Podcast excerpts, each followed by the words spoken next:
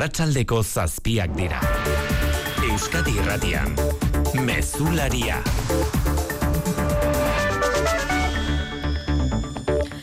Arratsalde on guztioi Mendebaldeko agintarien artean azkenetakoa izan da Kiev bisitatzen eta beste asko bezala sorpresaz aldez aurretik ezer iragarri gabe joan da bertara. Goizeko amaikak zirenean zapaldu du Ukrainako hiriburua eta zapaldu ere alarma sirenen artean eta besapean bosteun milioi euro zituela. Joe Biden estatuatetako presidenteak Ukrainako presidenteari esan dio. Kiev stands and Ukraine stands. Democracy stands. Kiefek eutxi egiten diola, Ukrainak eutxi egiten diola, eta demokraziak ere eutxi egiten diola urte bete geroago. Izan ere, gerra hasi zela urtea beteko den astean heldu da Bidenen bisita Kiefera. Eta ondorioak latzak izan arren eta urte bete asko bada ere, herritarrak ez daude txita gerrak oraindik luze jo dezakela esan diote Kiefen den Iñaki Guridi lankideari.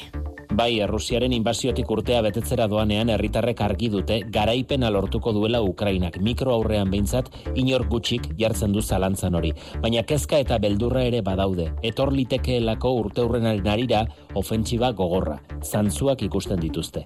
Eta gerra luzatzea hori seguru jotzen dute. Baita, Ruslan Latinski gazteak ere. Asiaran pentsau du bukatzen bada iabete bat, bi iabete, baina orain ja urte bat, nik uste dut bi ero urte izango da. Eta gerra luzerako prestatu da baita olena ere. Zara pizla vini, zaprela. Aspez одежда у нас. No da. Bera jostuna da lehen kalerako arropak egiten zituen eta herrialdeak hartu duen norabidea ikusita militarrentzat arropak egitea bihurtu du orain ogibide. Urte bete Europa erdi erdian gerra hasi zela eta hogei urte dira Euskaldunon egunkaria itxi zutela. Egunkariaren irudiak ikusita eta hogein Ukrainakoak ikusita esango nuke inbazio bat izan zela e, Euskaldunok daukagun territorio libre bakarrian. Hizkuntzan e, egunkarian justu esparru komunikatiboa sortzeko, Euskaldunon esparru komunikatiboa sortzeko genu, genuen territorio hori suntxitu intzuten. E, bide batez, beldurra eragin zuten. Euskal Gintza osoan, esortu zuten giroa, beldurra zen. Iñaki Urian, zondugu orduan egunkariako konseilari ordezkari zena, esan digu operazioark jendea isilarazi eta beldurra eragitea zuete zuela helburu abisu bat izan zela. Gainerako albiste dagokionez eri zapirain arratsaldeon. Arratsaldeon. Nafarroan medikuek ontzat eman dute Nafarroako gobernuarekin, medikuen sindikatuak ostiraldean lortutako akordioa eta formalki bertan bera utzi dute otsailaren batean hasitako greba. Hori bai, adostutakoa betetzen dela bermatzeko presio neurri gisa, beste greba bat deituko dute martxoaren amabostetik aurrera. Alberto Pérez, medikuen sindikatuko idazkari nagusiak esan du, onargarriak direla akordioak jasotzen dituen puntuak, hilean lareun euroko soldata igoera eta esklusibotasunari eustea esaterako, baina ez direla osasun departamentu azfido. No nos fiamos del departamento de salud ni del gobierno de Navarra. Ya nos lo han jugado en ocasiones anteriores y lehen, vamos a hacer... Lehen ere Nafarroako gobernuak hitza jan duela esan du Perezek eta presio neurri gisa bihar edo datozen egunetan urrengo greba deituko dutela jakinarazi du. Beste bidimisio eragin ditu Asturiasen eta Kantabrian trenen inguruan sortutako eskandaluak. Trenen diseinua gaizki egin eta enpresa eraikitzailea besteak beste kaf ohartu zen trenek igaro behar zituzten tunelen neurriak gaizki hartuta zeudela. Bada eskandalu horrek bi dimisio eragin ditu Renfeko presidentearena eta Garraio Estatu idazkariarena.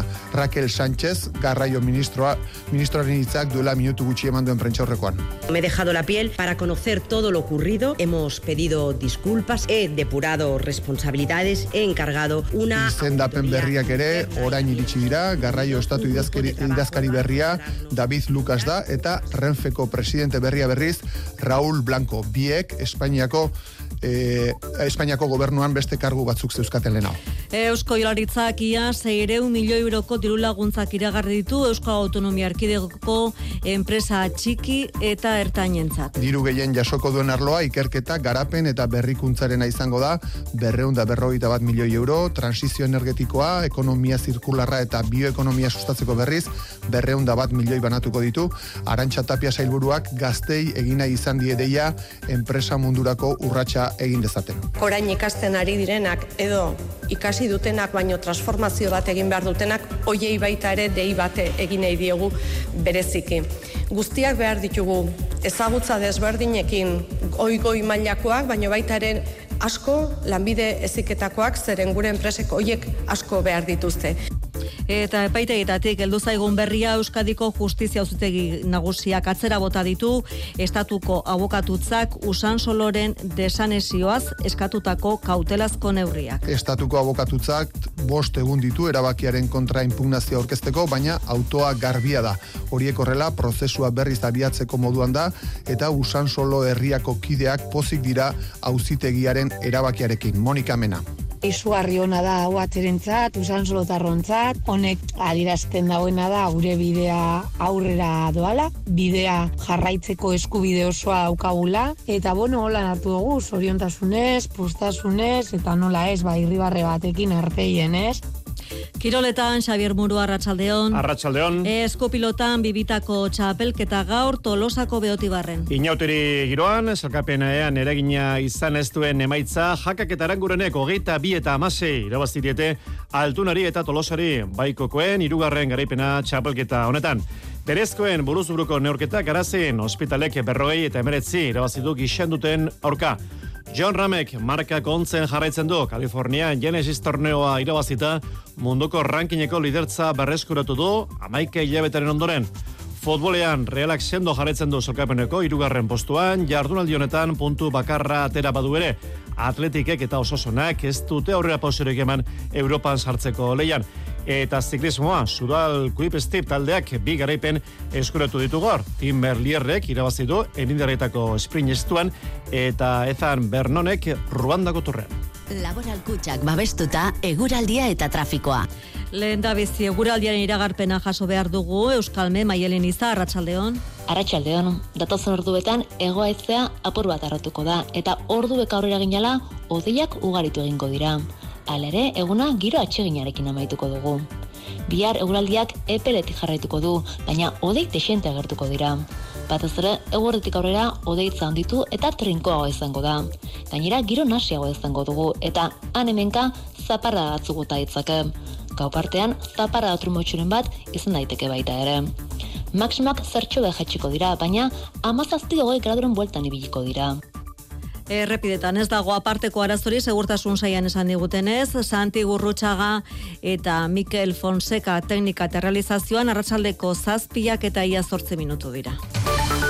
Euskadi Irratian, Mezularia, Ana Insausti. Ukrainako gerrak urtea bete behar duen honetan ez usteko bisita egin du Kiev iriburura Joe Biden estatu batuetako presidenteak bazegoen Ukrainara joango zenaren zurrumurrua baina ezen espero gaur izatea ez da Kiev iriburura joango zendik ere. Bisita simbolikoa da inbazioa hasi eta urte betera Biden delako Kieven dagoena eta ez eh, Vladimir Putin Errusiako presidentea. Baina mezu politikoaz gain bosteun milioi dolarreko laguntza militarra eramandu Bidenek Ukrainara. Bertaragoaz Kiefen da Iñaki Guridi Euskadirratiaren bidali berezia. Arratsaldeon Arratsaldeon bai, aire alarmak joarazita Ukrainako presidentearen egoitzan goizerdian agertu da Joe Biden.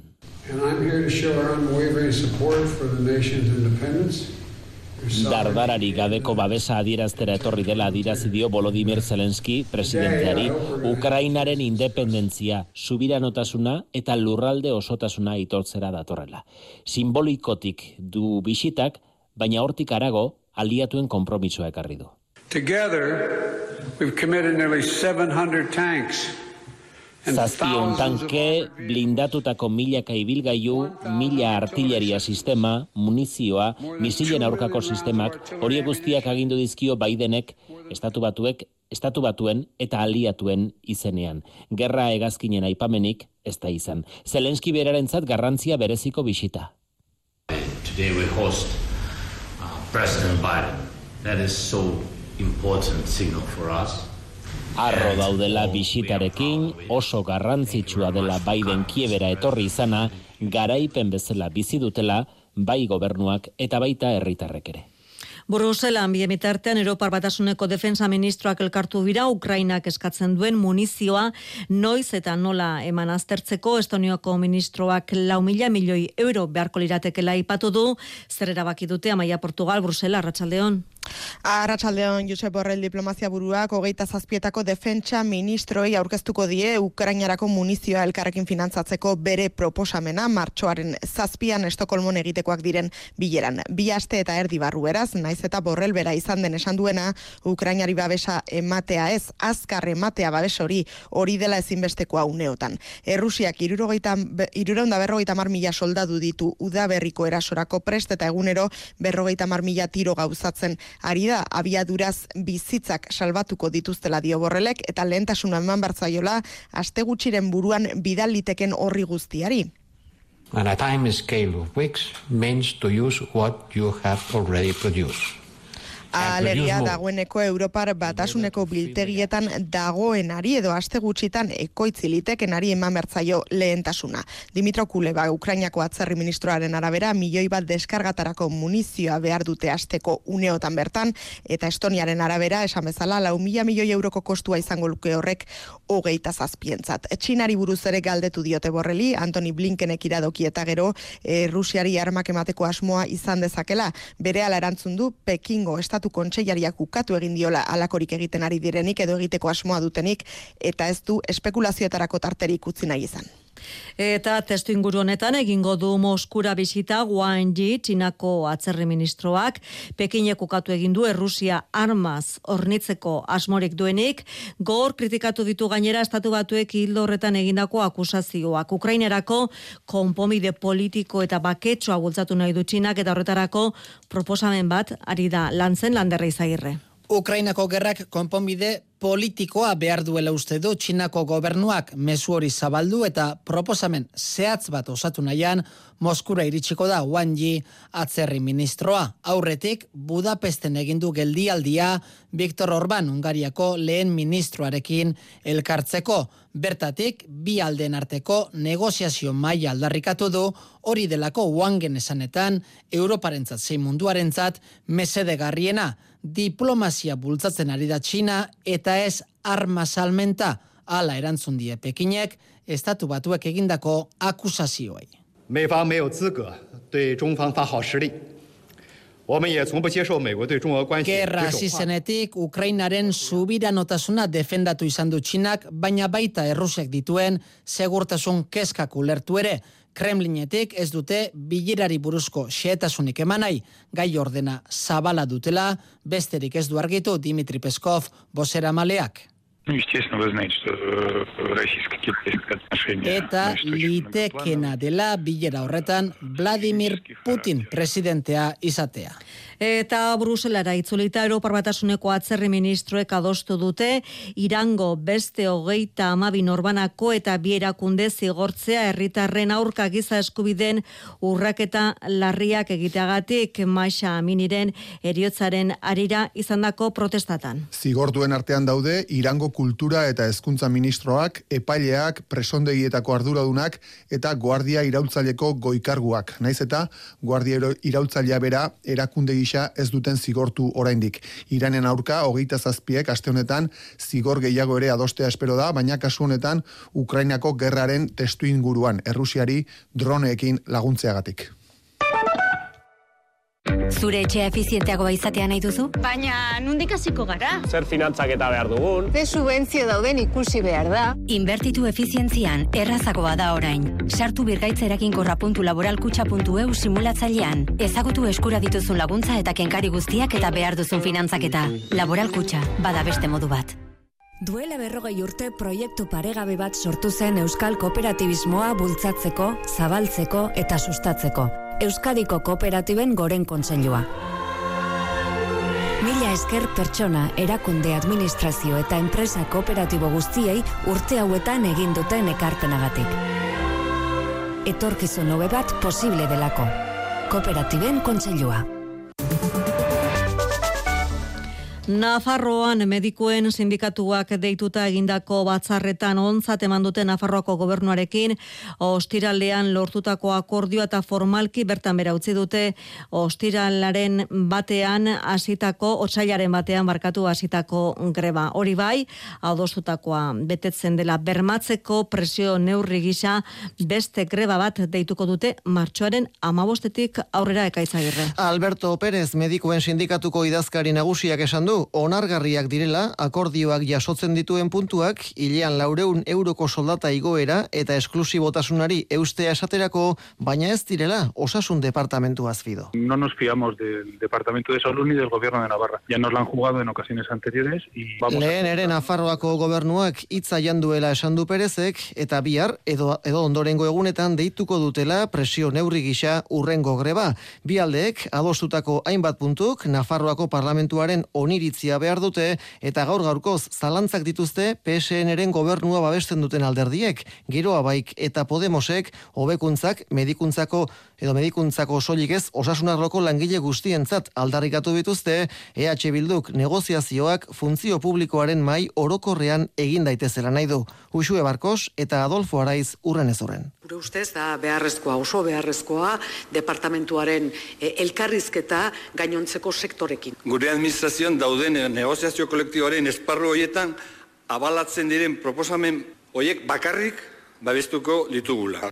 Arratxaldean, bilera egiten ari da osasun departamendua alderdietako ordezkariekin akordioa azaldu eta haien babesa bilatzeko. Eta ondorioak izan ditu Asturiasen eta Kantabrian trenen inguruan sortutako eskandaluak trenen diseinua.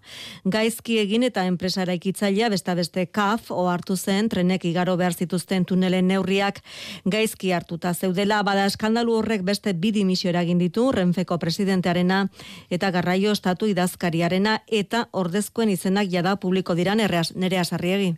Bai, Raúl Blanco industria idazkari nagusi izandakoa izango darren feren presidente berria, Isaia Astaboa sentoki hartuta, eta David Lucas orain arte etxe bizitza idazkaria zena izango da garraio estatu idazkari berria, Isabel Pardo de Beraren orde. Zentzun Raquel Sánchez garraio ministroa. Me he dejado la piel para conocer todo lo ocurrido. Hemos pedido disculpas, he depurado responsabilidades, he encargado una auditoría interna y también Diseinu fasean izan zen akatsa, trenak handiegiak ziren, fabrikatu gabe zeuden eta hau behin eta berriz azpimarratu nahi izan du Sánchezek. Dirurik ez dela galdu azpimarratzeko, baina kalkulu txar horrek izugarri atzeratu du gutxienez bi urte trenak martxan jartzeko data horregatik eta informazioa estaltzea leporatuta, Renfeko eta Difeko ordezkariak duela bi urte zeudelako jakinaren gain gainean, kritika gogorrak entzun behar izan ditu ministroak Miguel Ángel Revilla Kantabriako presidentearen aldetik berekin eta Adrián Barbón Asturiaseko presidentearekin bildu da ministro Arratsaldean entzun. La chapuza está hecha, el daño ya está hecho, soluciones. Y es a lo que hemos venido aquí.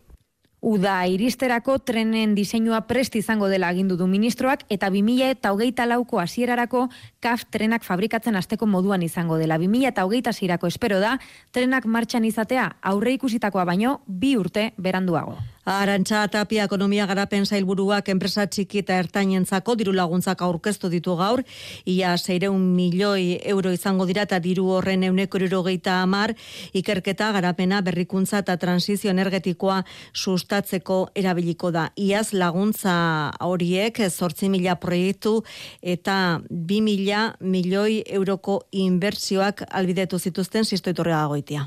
Larogeita iru diru laguntza programa iragarri ditu jaurlaritzak, guztira bosteun da larogeita mar milioi euro. Iaz berdintxoa izan zen hasierako kopurua, baina enpresen erantzun bikaina medio, azkenerako sortziroen milioi banatu izituen jaurlaritzak laguntzetan. Tapia helburuak nabarmendu duenez, aurtengo publizitate kanpainan, keinu berezi egina izan diete gaztei, urren urteetan ezinbesteko izango baita haien ekarpena. Orain ikasten ari direnak edo ikasi dutenak baino transformazio bat egin behar dutenak hoiei baita ere dei bate egin nahi diegu bereziki. Guztiak behar ditugu ezagutza desberdinekin goi goi mailakoak baino baita ere asko lanbide eziketakoak zeren gure enpresek hoiek asko behar dituzte. Beraz, lehiakortasun mailari eusteko pertsona guztiak behar ditugu eta ez dira nahikoak izango bertan ditugunak kanpotikan ere karri beharko ditugu. Ikerketa garapena eta berrikuntzarako berreunda berrogeita bat milioi euro bideratuko ditu jaurlaritzak. Berreunda bat milioi energia transizioa, ekonomia zirkularra eta bioekonomiarako, eta elikagaien industriarako berriz, ia berrogoi milioi euro. Deskarbonizazioari arreta berezia jarri dio ekonomia garapen jasangarritasun eta ingurumen sailak, eta horren eraginez, amabos milioi euroko diru laguntza lerroa izango da industria deskarbonizatzeko. Horren arira, arantxatapiak jaginarazi du 2005-etik 2008-ra euneko berrogeita sortzi murriztu direla Euskadiko industriaren gasisuriak. Berriro Madrileragoa, zelikadura katearen beatoki alkartu da gaur nekazaritza ministerioan elikagaien presioen iguera aztertzeko, ez dute neurri berririk adostu, nekazaritza eta elikagai ministroak eragilei aparteko alegina egite askatu diez ziurtatuz prezioek goia jo dutela. Ba aztertu egin du Luis Planasek aragiari eta arrainari beza murriztea eta baita oinarrizko elikagaiei Podemose proposatutako bonifikazioa ezartzearen erea. Bai, neurri berriri gabe, alamaitu da, elikadura katean eragina duten ordezkari guztiak batu dituen bilera, baina Luis Planas ministroak eskaria egin die. Eh, solicitar a todos y a cada uno de los agentes de la cadena alimentaria el que pongan de su parte un esfuerzo para conseguir que lo que alegina gobernuak uste duelako elikagaien barne produktu gordinak goia jo duela eta datozen hilabetetan prezioek bera egingo dutela beraz. Eragile guztiei eskatu die ekoizpen kostuak jaisten diren heinean herritarrok erosten ditugun produktuei ere ba prezioa jaisteko. Supermerkatu handien ordezkariek konpromiso hartu dute ukatu egin dute hori bai prezioen igoerarekin batera aparteko irabaziak lortzen ari direnik. No hay eslabones que en estos momentos se estén beneficiando ni se estén enriqueciendo indebidamente. Eta ekoizlek eskatu dute bezaren murrizketa aragiari eta arrainari ere aplikatzeko, baina momentuz baztertu egin du plana sekorain arte hartutako neurriek eragina izango dutela defendatuta. Ez da nahikoa Podemosentzat eta berretsi dute ezinezkoa bada prezioei muga jartzea beintzat hainbat produkturi euneko amalauko berapena aplikatu behartzaiola. Honi ere ezezkoa eman dio planasek. Gaur dute konpainia energetiko eta banketxek Espainiako gobernuak ezarri dien zerga berriaren lehen zatia euneko berrogeita marra ordaintzeko epemuga gauzak ondo mila zazpireunda berrogeita marra euro ordainduko dituzte, mila milioi euro ordainduko dituzte gaur. Gainontzekoa irailean ordaindu beharko dute, dakizuenez 2022 eta 2023ko ezoiko irabazien gaineko zergaren aurkako elegite aurkeztu dute Espainiako entzute, entzutegi nazionalean, tartean Kutxabankek energia konpainiak gainera Europako batasunean salaketa jarriko dute, naiz eta Europak ez duen Espainiako gobernuak hartutako neurriaren aurka egiteko eskumenik. Ukrainako gerraren iker irakaspenetako bat, energiari buruzkoa dela esan du Pedro Sánchez Espainiako gobernu presidenteak, energia fosilak munduan desegonkortasun faktorea dira, energia berriztagarriak ez bezala. El conflicto de Ucrania, si algo nos recuerda, es hasta qué punto las energías renovables son un factor de estabilidad global y cómo las energías... Eta iragarri du lanbide ziketak energia berriztagarriekin lotutako lau mila postu eskainiko dituela beharrezko trantsizio energetikoan laguntzeko eta kalitatezko enpleguak sortzeko. Bihar onartuko du ministro kontseiluak lau mila postu hauek eskaintzeko erabakia, baina denera hogei mila plaza eskaintzeko asmoa du Espainiako gobernuak urrengo urteetan. Eta Kutxabankeko sindikatu guztiek grebara deitu dituzte langilea datorren ostiralerako otsailaren hogeita laurako presio fiskala, talentu iesa eta langile faltas latu dituzte beste beste urtzigartzia. Kutxabankeko irumila eta zeirun langileek bulegoetakoek bereziki muturreko egoera bizi dutela salatu dute sindikatuek 2000 eta malauan aurrezki kutxen fusioa baino ia mila eta bostelu langile gutxiago dira orain. Amaia Girrela, Asir Murgia Lab. Langileok presio komertzial handia pairatzen dugula salatu nahi dugu. Bulegoak itxi dituztelako eta plantillari gero eta alburu komertzial. Potologoak inposatzen dizkigutelako. 2000 da malau eta hogeita bi artean, berreunda hogeita amairu bulego itxi dira. Garai batan, zu bazeneukan, helburu batzuk astean zare egitekoak, eta, bueno, ba, ostiran esaten zituten, bueno, aber, zer egin duzun aste hontan, orain, dei hoiek, egunerokoak dira, eta askotan, egun berean, bi, iru, lau, dei jadezakezu, Alaber, gazte askok kutsabanketik alde egiten dutela uartarazi dute sindikatuek bitik batek kontratu amaitu aurretik guzten duela finantza erakundea. Lankar ganditziarekin batera bezeroarekiko harretaren kalitateak ere okerrera egin du eta ondorioz, segurtasun arazoak handiak dira bulegoetan. Langile bakarreko bulegoetan bereziki gero eta ohikoagoak dira, bezeroen aserrealdiak baita erasoak ere, bai itzezkoak baita fisikoak ere sindikatuen arabera. Euskadiko Justizia Uztegi Nagusiak gaur kaleratutako ebazpena atzera bota ditu. Estatuko abokatutzak usan soloren desanesioaz eskatutako kautelazko nerriak, neurriak eta horiek horrela prozesua berriz abiatzeko moduan da olatzerrela bengoa. Estatuko abokatutzak bost egun ditu erabakiaren kontra impugnazioa aurkezteko, baina autoa garbia da, ez dituaren argudio kaintzat hartzen eta orain desanexio prozesuaren kontra demanda prestatu eta paitegian aurkeztea dagokio. Hori egin eta ebazten den bitartean baina foru erabari jarraituz prozesuak aurrera jarraituko du usan solo herriako kideak pozik dira uzitegiaren erabakiarekin Monika Mena. Izugarri ona da hau aterentzat, usan solotarrontzat, honek adirazten dagoena da gure bidea aurrera doala, bidea jarraitzeko eskubide osoa daukagula, eta bueno, hola hartu dugu, zoriontasunez, postasunez, eta nola ez, ba, irribarre batekin arpeien ez. Aldundiak baiestatu duenez udalaren egunerokoa gidatuko duen batzorde kudeatzailea martxan jartzea izango da urrengo pausoa eta usan solo herriak lehen bailen egin dezala eskatu dio.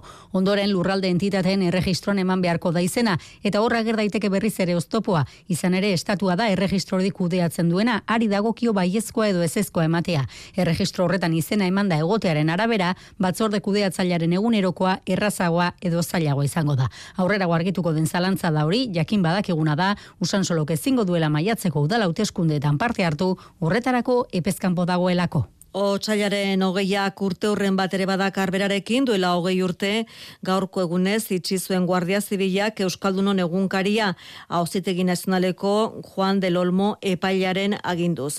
Biaramunean egunero egunkaria ateratzea lortu zuten langilek eta donostiako kalek irian inoiz eginde manifestaziorik jendetsuena hartu zuten itxiraren aurka handik bi egunera ekaitz. Kolpea izan zen operazioa, Iñaki Uria egunkariaren kontseilari ordezkari zenaren hitzetan, Euskarazko egunkari bakarra desegin zuten, baina horrekin batera baita Euskalgintzan beldurra zabaldu eta beste hainbat sektoreri abisua eman ere. Ikusten bazuten hemen egunkari etxi urrengoa ez dezagunaztu ertzantza edo ETB bera izan zitezken e, aznarren garai horretan, orduntzian abisuak.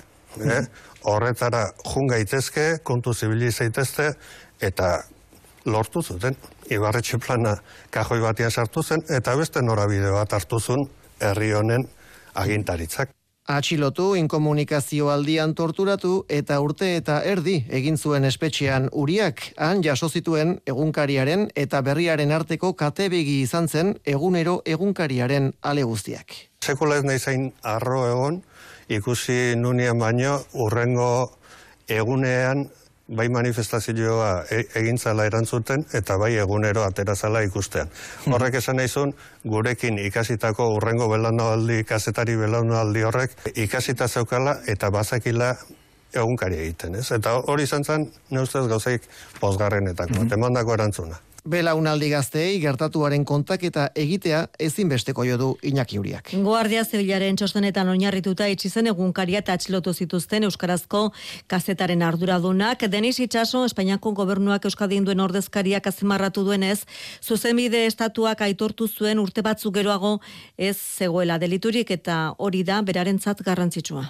Zuzenbide estatuak itxiera hori gertatu zenetik urte batzutara, ba, arrazoia eman ziela eta hasieran errudun izendatu zituzten arren, ba, gero ondoren argi gelditu zela etzegoela deliturik eta alde hortatik uste dut nabarmendu behar dugula, ba zuzen estatuak jakin izan zuela bideratzen eta rekonozitzen hasieran egindako erru hori ez.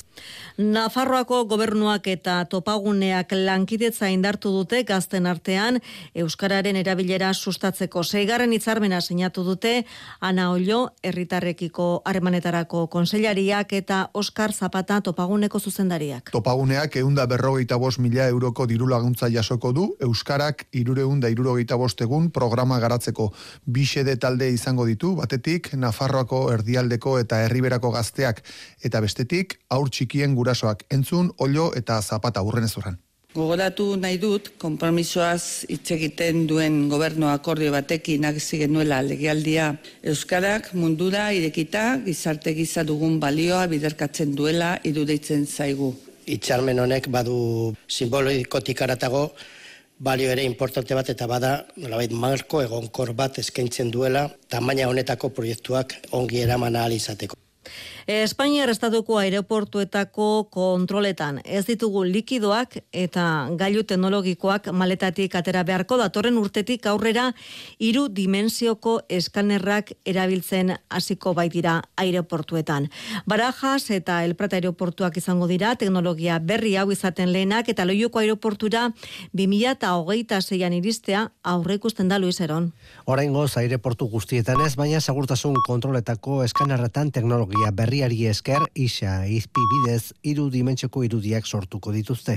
Horrela, maletatik ez ditugu atera beharko gailu elektronikoak edo likidoak gaur egun egiten den moduan. Eta ekipajeak ikuskatzean nabarmen erraztuko da. Gainera, likidoak eramateko tamainari eta itxirari buruzko baldintzak ere desagartuko dira. Barajas eta el Prat aireportuak izango dira datorn urtean teknologia berri hau ezarriko duten lehenak. Ego Euskal Herriko lenda biziko aireportua loiukoa izango da, baina 2000 eta hogeita zeir arte edo ez da erabiltzen hasiko. Aena, aireportuen azpiegitura kudeatzen duen elkarteak aurten lizitatutako ditu hainbat kontratu ekipo berriak erosteko.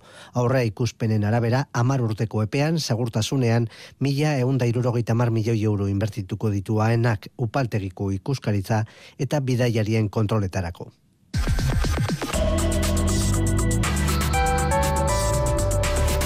Euskadi Irratian eguraldia eta trafikoa. Errepidetan ez dagoela parteko arazurik esan digute, segurtasun sailean eta guraldiaren iragarpena Euskalmeten maialen izak. Datozen orduetan egoaizea apur bat arrotuko da eta orduek aurrera ginala odeiak ugaritu egingo dira. Alere, eguna giro atseginarekin amaituko dugu. Bihar eguraldiak epeletik jarraituko du, baina odei desente agertuko dira. Batez ere, eguerdetik aurrera odeitza handitu eta trinkoago izango da. Gainera, giro nasiago izango dugu eta han hemenka zaparra batzu gota itzake. Gau partean, zaparra motxuren bat izan daiteke baita ere. Maximak zertxo behatxiko dira, baina amazazti hogei graduren bueltan ibiliko dira.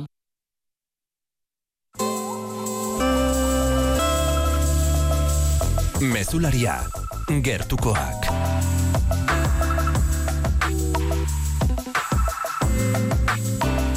Aiaraldeko pensiodunen elkartek eskualdean erreferentzia zentroa duten galdakaoko ospitalera joateko autobus zuzena eskatu dute arabako batzar nagusietan. Gaur egun, ia bi ordu behar izaten dituzte garraio publikoan erietxera iristeko. Garraio zerbitzu horren gaineko eskumena bizkaikoa izanik zerbitzua hobetze aldera bertako diputazioarekin hitz egiteko konpromisoa agertu du arabako mugikortasun foru diputatuak Mikel Saez. Gaur egun, aiar aldeko berrogei mila biztanleek garraio publikoko bi linea dituzte referentzia zentro duten galdakako ospitalera joateko. Bizkai bus enpresak kudiatzen ditu eta biak herri eta auzo askotan barrena ibiltzen dira.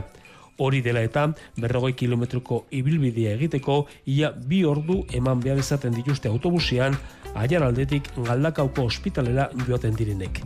Eskualdeko udan nagusiek, ala nola, laudiok eta murriok, autobus zerbitzu zuzena eskatzeko mozioa onartu berri dute. Ekimina bultzatu duten pentsiodunen elkarteek, Arabako batzar nagusietara eraman dute aldarrikapena. Eta han, talde politikoei eta mugikortasun foru diputatori helarazi diete. Nos trae sin cuidado quien lo gestione. Bada Carlos Ibarruzea foru diputatuak erantzun die Arabako diputazioak ez duela eskumenik auzi honetan. Esta diputación foral no tiene competencia sobre este recorrido. Edo nola ere, Bizkaiko foru aldundiarekin hitz egiteko konpromisua agertu du. Aiar aldea eta galdakauko ospitaleren arteko garraio publikoko zerbitzua hobetzeko aukerak aztertze aldera. Euskadi Ziklin proiektuaren barruan esko jaularitzak, Frantziako turrak emango digun, oi hartzuna baliatu nahi du herrialdean zikloturisten agendan sartzeko. Helburu horrekin eta Joseba Beloki txirrindularia gidari, zortzi etapa izango dituen itzulia antolatu dute, bertan sartzen dira noski, Bilbo Gasteiz eta Donostiatik abiatutako ibilbideak eta baita beste batzuk ere, asero Natura oinarritutako turismo handia du Euskadik eta ere horretan txirrendularitzak leku nabarmena du. Ordeka politak ditugu, portu leunak, baina gogorrak ere baina izan ezkero, eta paraje aparta itsasoa eta mendia tartekatzen dituena. Joseba Belokik zortzi eta batajutu ditu. Bilbotik lekeitiorakoa, lekeitio zarautz, zarautz donostia, donostia gazteiz, gazteiz guardia, guardia orduña, orduña bilbo, eta lekeitio gazteiz. Laburrenak larogeta bat kilometro ditu, luzenak eun eta berrogeita bat. Egokia bisitarientzat baina bertakontzat ere bai, belokiren ustez. Azken finen baloratzen baldin badizkiagu, zera, egiten dizkiagun ruta guztiak e, urtian zehar kasi-kasi berdinak dira, ez da?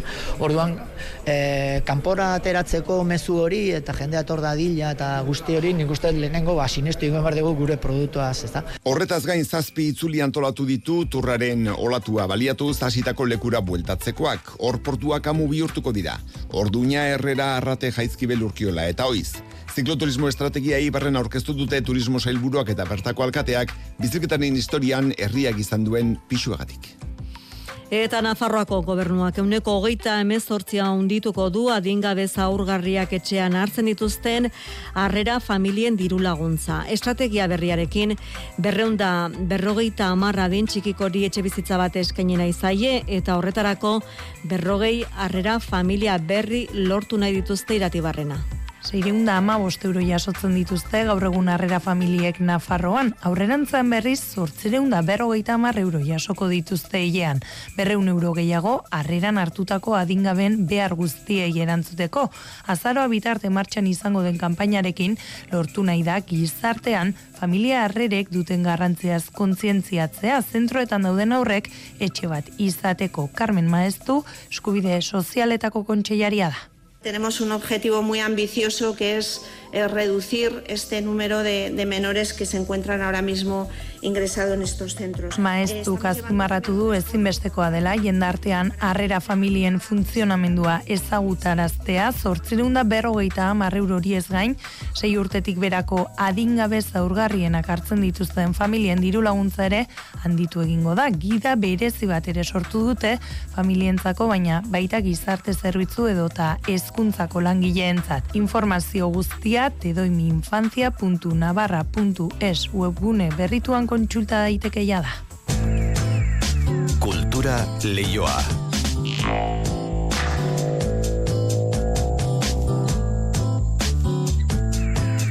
Tabakalerak eta Artion Museoak Jorge Oteiza Museoak lagunduta jardun artistikoetarako institutuaren laugarren edizioa prestatu dute. Jai izeneko ekimena ekainaren bostetik abuztuaren hogeita bostera bitartean egingo da. Amasei artista aukeratuko dira eta tutoretzaz gain irakasle kantolatutako lantegiak ere eskura izango dituzte. Izena emateko epea zabalik dago martxoaren hogeita laura arte Mari Jose Uriak emango dizkego xeetasun Jai edo jardun artistikoentzako institutuaren edizioa udako eskola baten modura egituratzen da. Jatorri eta artere mugariko artistak elkartzen ditu. Asier Mendizabal, Itziar Okariz eta Ibon Aranberri artistak izango dira aurtengo tutoreak. Oier Etxeberria tabakaleran programaren arduraduna eta aukerak eta batzordeko kidea. Egonaldiaz aratago, jada, hiru instituzioetatik igaro diren eh, artista ezberdinek eskeniko dituzten talerrez jositako e, egitasmo bat. E, bueno, e, proiektu pedagogiko bat e, da eskaintzen duguna, ez? Baita ere, e, tutore, bueno, hiru artista euskaldunek e, tutore e, papera hartzen duten egitasmo bat. Hemengo eta nazioarteko estilo ugariko artistak izango dira irakasleak. Ana Dautxikoa Txekiar Republikati datorrena, baina trajektoria oso paroa Balkanetan eta Rusiatik igaro duena, ba, bere praktika, bueno, bai, argazki gintza, bai, bideoa, proiektu editorialak, eta performanzea, nola diteko perspektiba feminista batetik garatu duen artista, edo kiulan agenda bera, duan dako artista, arraza, no, geopolitikaren inguruko kuestionamendu oso, oso indartsuak egiten dituena, ez, argazki gintzaren bitartez, baina baita ere e, pelikula edo, bueno, labur metraiaren bitartez. Erik Beltran, Julia Espinola eta Xabir Arkiziare irakasle gisa daude gomidatuta.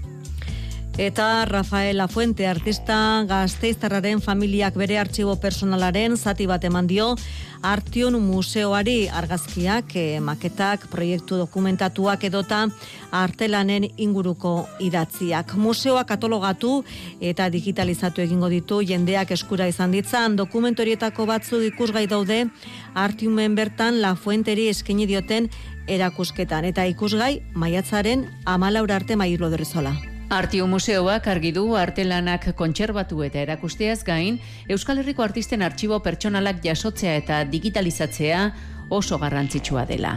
Artistak kontestuan jartzeaz gain, informazio honek memoria gordetzeko ere balio duelako ikerketa albidetuz. Elena Rosera sartiumeko dokumentazio zentroko arduraduna da. Artion Museoak ikerketa proiektua garatzen ari gara oroimena zaintzeko eta arte garaikidearen esparruan ezagutza e, sortzeko. La Fuenteri eskainitako erakusketan dokumentazio honen zati bat erakusten da zuzen ere, badaude argazkiak, marrazkiak, proiektuak, maketak, artelanen inguruko idatziak edota prentsa artikuluak. Guztia da oso baliagarria, artista, bere lana eta bizi izan zen momentua hobeto ezagutzeko. Rafaela Fuenteren artxiboa artistaren familiaren konpromisoari esker gauzatu izan da. Hogei garren mendeko bosa markadetan gazteizen eta euskadin egindako artearen artista erreferenteetako baten nortasun sortzailean murgitzea albidetu bai dugu. Junkal Ballestin, Juan Mazima, Gerardo Armesto, Nestor Basterretxea eta Joaquin Fraile artisten funts dokumentalekin, lanean diardu Artiun Museoak. Zeiak eta zbarkatu zazpiak eta berrogei minutu, mendik aurrera kirolak, Xavier Murua, Arratxaldeon. Arratxaldeon.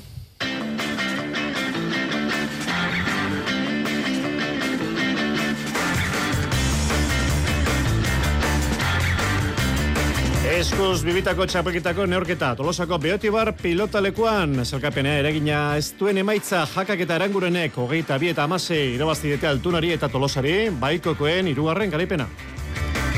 Berizkoen buruzburuko neorketak arazin, ospitalek berrogei eta emeretzi, irabazidu gixen duten orka, beraz ospitalek, fina horrekoa jokatuko du ostira lonetan azparnen dukasuren kontra.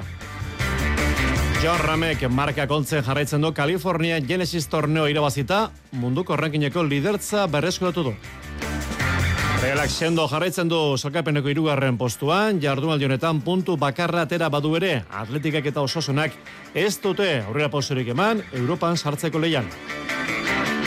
Sudal, Kuipestik taldeak bi garaipen eskuratu ditu, Tim Berlierrek irabazitu emiderrietako sprint estuan eta Ethan Bernonek Ruandako turrean. Eskuboloian Europa Liga bidazoa urrengo faserako salkatuko da, bihar Zaporezia talde Ukrainiarra menden hartu ezkero, partidua Alemanian Dusseldorfen izango da. Eta rutbian pordiziek eta bizkaia gernikak bigarren faseari ekingo dioteu, datorren asteburuan B multzonetan, aurkariak koparako salkatu ez diren taldeak izango dira. Entzule lagunok arratsaldeon, zazpiek eta berrogeita bi minutu, bilditzagun baguneko kirol albiste nagusiak eta abia puntu, arratsalde partean izan dugun itzordua tolosako beoti barra pilota lekuan, azken aurreko jardualdiko neorketa, eskuz binekako txapelketan. Kepa Iribar, Arratxaldeon. Arratxaldeon, Xavier. Haka eta erangure, nagusi, hogeita bi eta amasei, altuna eta tolosaren kontra. Ba, inauteri giroko jaialdia tolosan, oiko den eh, moduan, eh, ba, inauteri astelenez, armailak eh, jendez majo hornituta, eta estelarrean, zeukongi esan duzu, zailkapenari begira, ba, balio handiri gabeko partida, batzuk ja zailkatuta daudelako finalerdietarako, altuna eta tolosa, eta besteek ja aukerarik ez dutelako aurrera egiteko, jakak eta arangurenek. Txapelketako irugarren garaipena lortu dute azken hauek, partida ez da bereziki dizdiretsua izan, baina beti hobeak izan dira baikokoak. Hasierako txampan bana, bina eta iruna berdindu ostean, bost eta iru, sortzi eta bost, amar eta zei, amabi eta bederatzi, amasei eta mar, emeretzi eta maika, hogei eta amabost, eta azkenerako hogeita bi eta amasei. Ordu bete eta zei minutuko iraupena izan du, eta bosteun da hogeita amaika pilotaka da. Tantu gehien egin dituena, jokien altuna izan da, amar guztira, horietatik bat sakez, baina galdu ere sei egin ditu jakak bederatzi egindakoak, bi sakez eta bi baino ez ditu galdu. Atzelari dagokienez, lau egin eta lau galdu ditu arangurenek, eta tolosak ez tanturik egin, eta lau galdu ditu. Erike jakak azaldu digu gakoa izan dela markagailuan abantalla lortzea. Bueno, nik uste partiu hasiera oso gorra izan dela, ez? E, materialare gehiagietzen eta kosta itetan mineitea, eta, eta bueno, horre bentajatxo politikak konsegitu dugu, eta nik uste bukaera arte, ba, bueno, e, utxi dieula, eta, eta azkenen, ba, bueno, bukaeran berriz partia fiskat gortua, baino, baino, bueno, ondo irabazi dugu eta eta gusto. Gutzako azkenen garrantzitsu, ez? Azkenen txapelketa guztien bi garaipen bakarri dauzkezunen, ba, ba naita eliminatuta egon, beharra handie da, ez? Bide batez, Erik Jakak e, kolpe bat hartu du, e, Jokin Altunerekin tupust egin du ba, tantu batean, besoan kolpe hartu du, baina esan digu Lizartzarrak ez duela arazorik, e, ba, barrura sartu, txemorrutia medikoarekin ba, pixkat zonaldean masaje eman eta hotza jarri diola, eta momentuan partida maitu bezen pronto etzuela inolako, ba, arazorik e, sentitzen. E, Xabi Tolosere entzungo dugu, astetik astera balio handiko partidak jokatzen egon ondoren, gaur behar berezirik ez izatea, nahi gabe baldin badere, ba, antzeman egin nahi gabe ba tentsioi galduitea azkenen ba guia e, bigarren e, postua eskurauta dukeu, semifinaltako ligaskan egongo da eta irabazteko beharroi ba ez da aurreko astetan bezalakoa eta ta kontuatu gabe do nahi gabe tentsioi galduitela esango nuke eta hala ere ez da eskusa, ezta. E, beste gehiago izan dira eta merezimendi guztiz irabazite partidua. Xabi Tolosak beraz, ez du inongo aitzakiarik jarri, jakataren gure nausi hogeita bi eta amazei. E, kepa, berezkoen buruzureko partidua, gaur garazen? Bai, kanporaketan jokatu dute Matiu Hospitalek eta Apelio gixan dutek eta Hospital nagusi, e, markagailu argia lortuz gainera, berrokei eta emeretzi, eta era honetan, final erdietarako urratsa eman du, beraz, e, batitia dukazuren kontra jokatuko du, datorren ostiralean azparnen. Bigarren e, final erdia, gaur sortzi izango da, Luis e, Sánchez eta Peio Larralde aurrez aurre. Hori maila nagusian, bigarren mailan, lehendik ere erabakita zeuden final aurrekoak, ostiralean, Simun Lambert Lambert, John Sempolen kontra, eta astelenean Inar Ugarte, Matxin, Oltzomen diren kontra. Ederki, pilota kontu gehiago, gaubeko bederatzietan, katedra saioan, onde zan, gaurte, kepa. Gero arte. Golfean, haundia egindu, John Ramek urte hasiera ikaragarriari da osatzen, PGA Turreko iru torneo irabazita. Barte Genesis torneoa eskuretu du barrikakoak baita iru milioi eta zeru mila dolar ere. Garaipenak pilatzen jarraitzen duenez, munduko selkapen buru jarri da barriro. Jose Maria Palaza. John Ranen ibilbidea gogoan garria izateko bidean dugu 2000 eta hogeita iru honetan.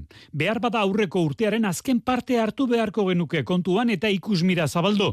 Aurreko urteko urrian eta azaroan Madrilen eta Dubain garaile. Eta aurten makilak eskuetan izan dituen bost torneotik iru irabazi ditu azkena, Los Angelesen Genesis Invitational PGA ibilbidean lortu duen amargarrena. Ranen ibilbidean noizbait dekide izandakoak dabiltza, haren mugimendu mugimenduei begira. Zeles golf eskolako irakaslea Sierra Retxe. Bai, bueno, ia zen urte hasiera ikusgarria ekido eta bai, aintzineko Tigerren e, garaian bezalako da ematen du, bai.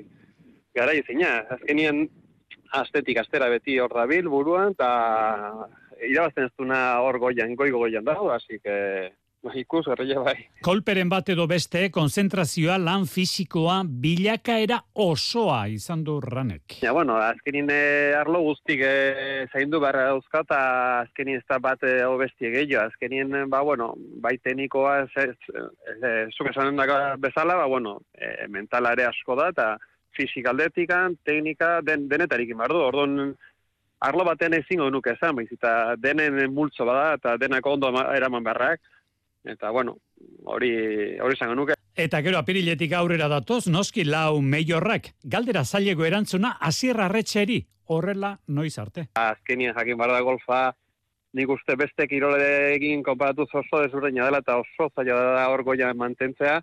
Oain arte urte hasiera eukidun modukoa eukitzia urte guztian aguantatzea, baina bueno, azkenien eh, oain dikan maior guztiak aurretik handozka, eta bera, be, berak esaten do, oso ondo daola, eta e, gorenean daola, orduan, ba, bueno, ia mantentzei badun, da ia sorpresak ilamate ditun, aurten. Eta amaika hilabeteren ondoren gainera, John Ran munduko rankinean lider da berriro. Bi postu irabazi ondoren, Scotty Scheffler, estatu hartuarra, eta Rory McIlroy, ipar Irlandarra aurreratu ditu. Fotbola, lehenengo mailan, hogeita bigarren jarduan diko azkeneko partiduak gaur, Getafe, Valencia, gaueko bederatzietan. Atletikek bien bitartean, ez du aurrera pausurek eman alizan ligan, esku txik itzuli dira zurigorriak Madrildik, Metropolitano atzo bat eta huts galdo helburua hirugarren partio irrezka irabaztea zen baina azkenean ezin ba koltxoneroen aurka Jorander de Laos Atletik esku txikitzuli da metropolitanotik eta alde zurigorriak bat eta utxe galdu du Atletico Madrilen zelaian. Antuan Griezmannek egindeko gola nahikoa izan da norgeagoka erabakitzeko lehen zatian eutxi dio atletikek. Eta ondo lehiatu du ordu betez, baina minutuek aurrera etxekoak nagusitu dira zelaian, eta Simeoneren aldaketek ito egin dute bilbotarren jokoa. Balberderen multzuak gutxi egin du aurkariaren atera, eta horixe izan du lasta. Julen agirre zabalagatezanak gisa honetara baloratu du neurketa. Bueno, e, pena bat izan da. E, azkenean lehenengo zatian gure aukerak izan ditugu gola sartzeko, ez dugu lortu eta gero bigarren zatian haiek e, hobeto egon dira lehen ama bost, hogei hogeita bost minutuetan eta eta momentu horietan gola lortu dute eta ezin izan dugu gero gure gola lortu.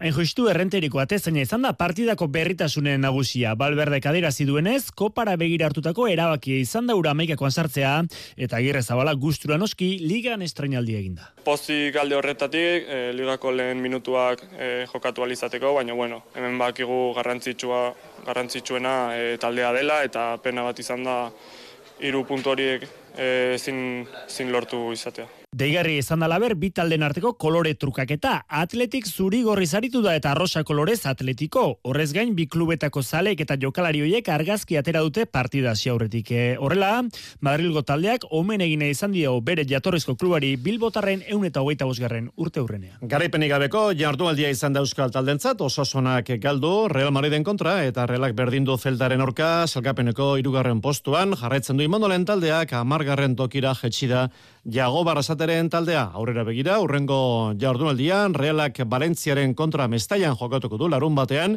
gaueko bederatzietan, eta igandean Atletik Girona, samamezen, ordubietan, Sevillan jokatuko du ososunak igandean baitere gaueko bederatzietan. Bigarren baila, gustagarria da zelkapenari gain begiratua ematea, alabez, bigarren eta eibar lauarren, Azte honetan bi euskal taldeak irabazita, azpimarratzeko da, Arabaren ibilia, azkeneko bost norketak irabazi ditu erreskan Luis Gartzia plazaren taldeak.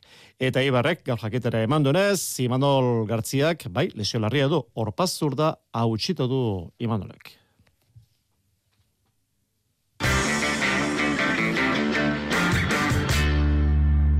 Txirrindularitzan Emire Herritako itzulian gaur lehenengo etapa esprinia, azen olako esprinia estua oso parekatua eta garailia sudaltaldeko Tim Merlier izan da.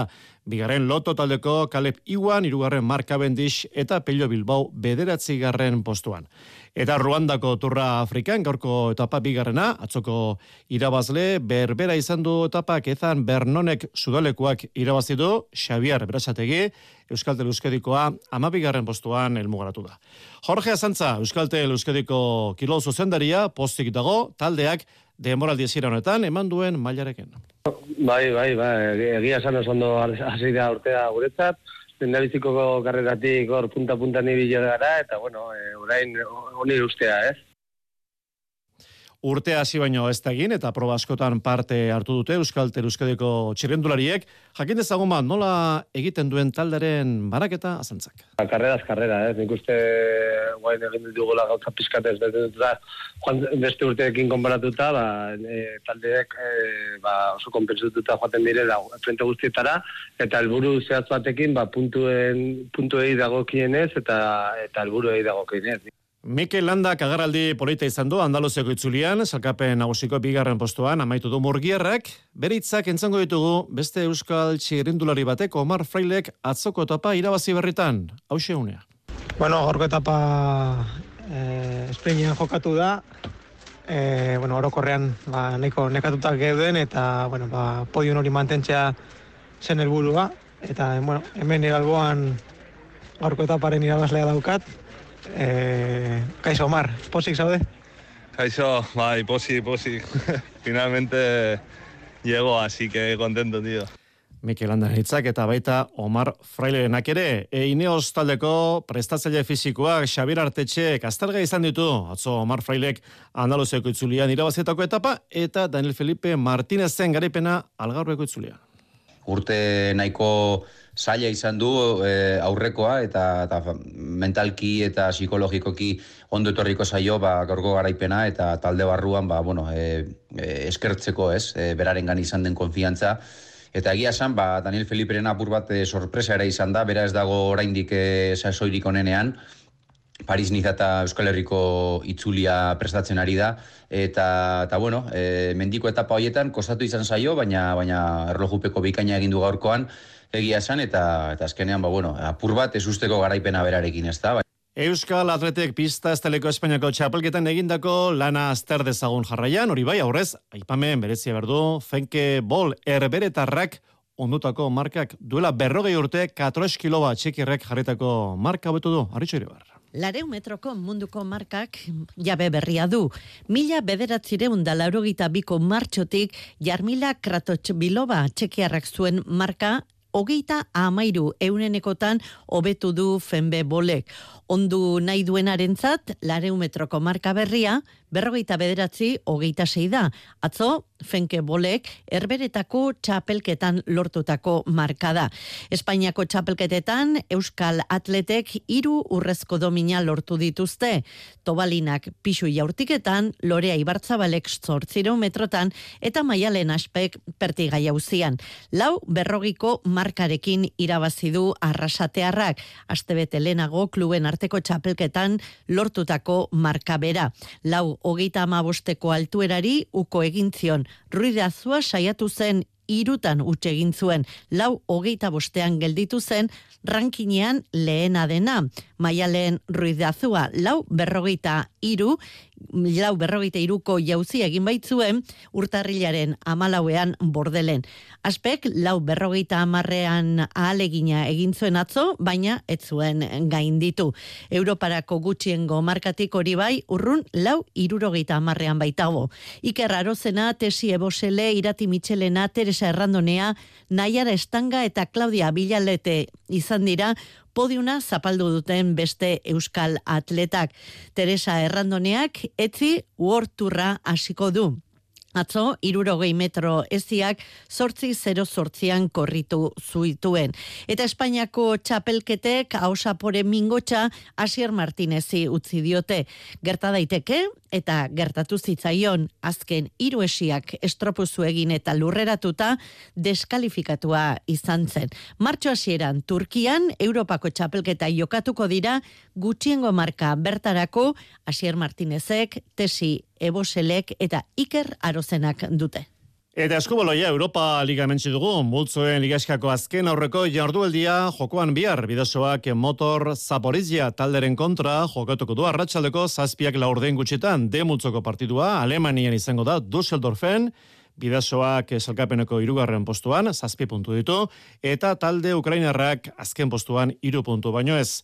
Aukera ona, bidazoaren zat partidu irabazi, eta horrengo faserako salkapena eskuratzeko, eneko forundarena, bidazoako jokalaria da. Aukera politia, baina e, multzoko faseo baina amaitzear da, hauta beste partida gatzea izkigu, eta bueno, esan bezala, aukera politia baina garaipen balortzeko, etxetik kanpo eta sailkapena baina matematiko usteko. Jakobo Kuetarak zuzentzen duen taldea ondo dago, ligako azkeneko neorketan, garaipen argia eskuratu zuen hartalekon, torrelabegaren kontra, hogeita emezortzi eta hogeita mar. Ondo, ondo, konfiantzakin, e, ostialeako garaipena oso garrantzitsua izan zen, e, bueno, aurreko bi partietan ba, bai emaitzak etzian e, nahi genitunak izan eta sentsazioak, bueno, hobetzekoak izan zian, baina ostialean ba, ikusi izan taldea oso sendo da hola, e, konfiantza zelepo, eta bueno, e, ostialeko partidua bezain beste inberko dugu, ba, ba garaipena lortzeko. Lehenengo itzulien hartalekun hogeita sei eta hogeita bi irabazi zuen bidosoak biharko aurkariaren aurka. Herrikirolak Euskal Herriko lasto botatze eta lokotx bilketa txapelketa izpide, Jonander? Euskadiko txapeldunak izendatu dituzte lasto botatzeko eta lokotx bilketako modalitateetan. E, mungian egindako jaialdian, Jose Martin Bustintzaretzat izan da lasto jaurtiketako txapela, 6 metro eta berrogei zentimetroko langa gaindituta. Juan Carlos Lópezek eta Mikel Agirrek beren aldetik, 5 metro eta amar zentimetroko marka ezari dute, eta lau metro eta berrogei zentimetrotan geratu da, Eloi esalteraine. Parte hartzai zerrenda luzeagoa izan da lokotx bilketan, unai jantzik lortu durrea, lanake 5 minutu eta berrogeita mar segunduan eginda. Alde handi zenagusitu da gainera, berrogeita mar segunduko tartea zabaldu dio Jon Begase bigarnari. Haren handike bi segundura geratu da, Jon Larraña gairugarrena, 6 minutu eta berrogeita bi segunduko denbora eginda. Emakumezkoen txapelketan hainua etxe da urtengo txapelduna zazpi minutu eta zazpi segunduan geratu du kronoa.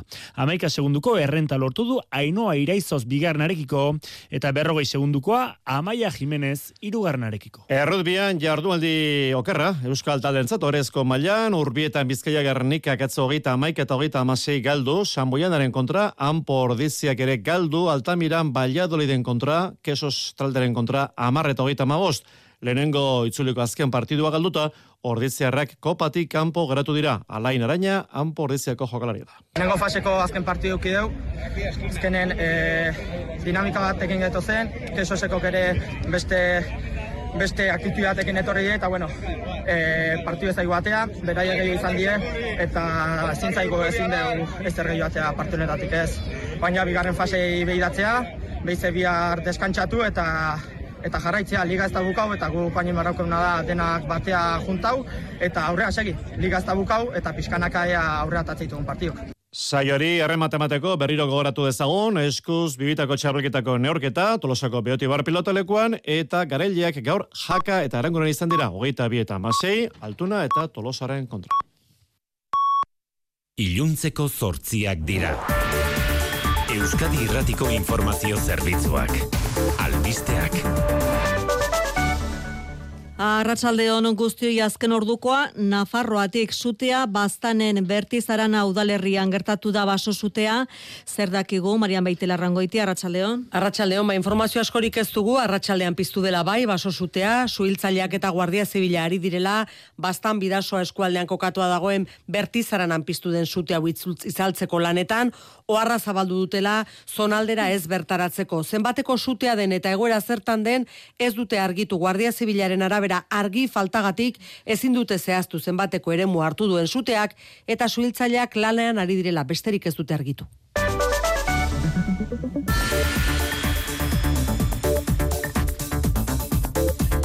Hori azken ordukoa, setasun askorik ez dugu, baina baso zutea izan dela, berri, zarana, herrian, Nafarroan, gainerakoan, Ukraina albiste izan dugu gaur, gerra zizela urtea betetzear den honetan, aldez aurretik iragarri gabe Joe Biden estatuatutako presidentea Kiefen izan da. Eta Volodymyr Zelensky Ukrainiako presidenteari esan dio... Kiev stands, and Ukraine stands.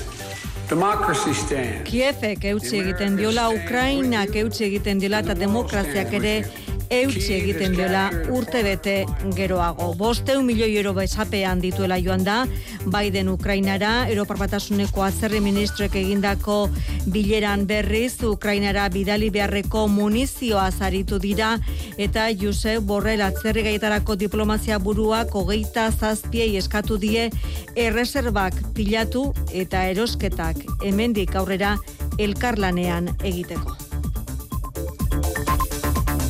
Gainerako albistei dagokionez, eri zapirain, arratsaldeon. Arratsaldeon. Nafarroan medikuek onzat eman dute Nafarroako gobernuarekin medikuen sindikatuak ostiralean lortutako akordioa eta formalki bertan bera utzi dute osailaren batean hasitako greba. Hori bai, adostutakoa betetzen dela bermatzeko presio neurri gisa beste greba bat deituko dute martxoaren amabostetik aurrera.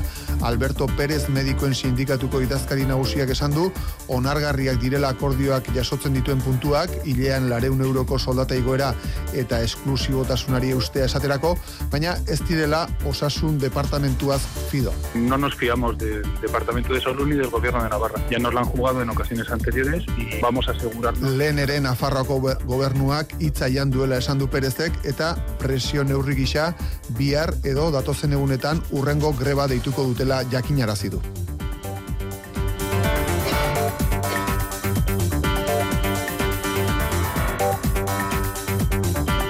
Beste bidimisio eragin ditu Asturiasen eta Kantabrian trenen inguruan sortutako eskandaluak. Trenen diseinua gaizki egin eta enpresa eraikitzailea besteak beste kaf ohartu zen trenek igaro behar zituzten tunelen neurriak gaizki hartuta zeudela. Bada, eskandalu horrek bi dimisio eragin ditu Renfeko presidentearena eta Garraio Estatu idazkariarena. Izendapen berriak laster iritsi dira, Garraio Estatu idazkari berria David Lucas da eta Renfeko presidente berria berriz Raúl Blanco biek Espainiako gobernuan beste kargu batzuk zeuzkaten. Etatik heldu zaigun berria Euskadiko Justizia Auzitegi Gorenak atzera bota dituela estatuko abokatutzak usan soloren desanesioaz eskatutako kautelazko neurriak. Estatuko abokatutzat bost egun ditu erabakiaren kontra impugnazioa aurkezteko, baina autoa garbia da. Horiek horrela, prozesua berriz abiatzeko moduan da. Usan solo herriako kideak pozik dira auzitegiaren erabakiarekin. Monika Mena. Izugarri ona da hau atzerentzat, usan solotarrontzat, honek adirazten dagoena da gure bidea aurrera doala, bidea jarraitzeko eskubide osoa daukagula, eta bueno, hola hartu dugu, zoriontasunez, postasunez, eta nola ez, ba, irribarre batekin arpeien ez. Errepidetan ez dago aparteko arazorik eta gure aldiari dagokionez bihar rodeitxoago, baina temperatura epelekin jarraituko dugu informazioa Euskalmeten maialen izak. Datozen orduetan egoaizea apur bat arratuko da eta orduek aurrera ginala odeiak ugaritu egingo dira. Hala ere, eguna giro atseginarekin amaituko dugu. Bihar eguraldiak epeletik jarraituko du, baina odei desente agertuko dira. Batez ere, eguerditik aurrera odeitza handitu eta trinkoago izango da. Gainera, giro nasiago izango dugu eta han hemenka zaparra batzuk bota ditzake. Gau partean, zaparra trumotxuren bat izan daiteke baita ere. Maximak zertxo jaitsiko dira, baina amazazti hogei graduren bueltan ibiliko dira. Zortziak eta bos minutu orain txeguraldetik besterik ez hause, hause otxailaren hogeiak, emandakoa bihar itzuliko da mezularia, arratsaldeko zazpiak puntuan bihar arte.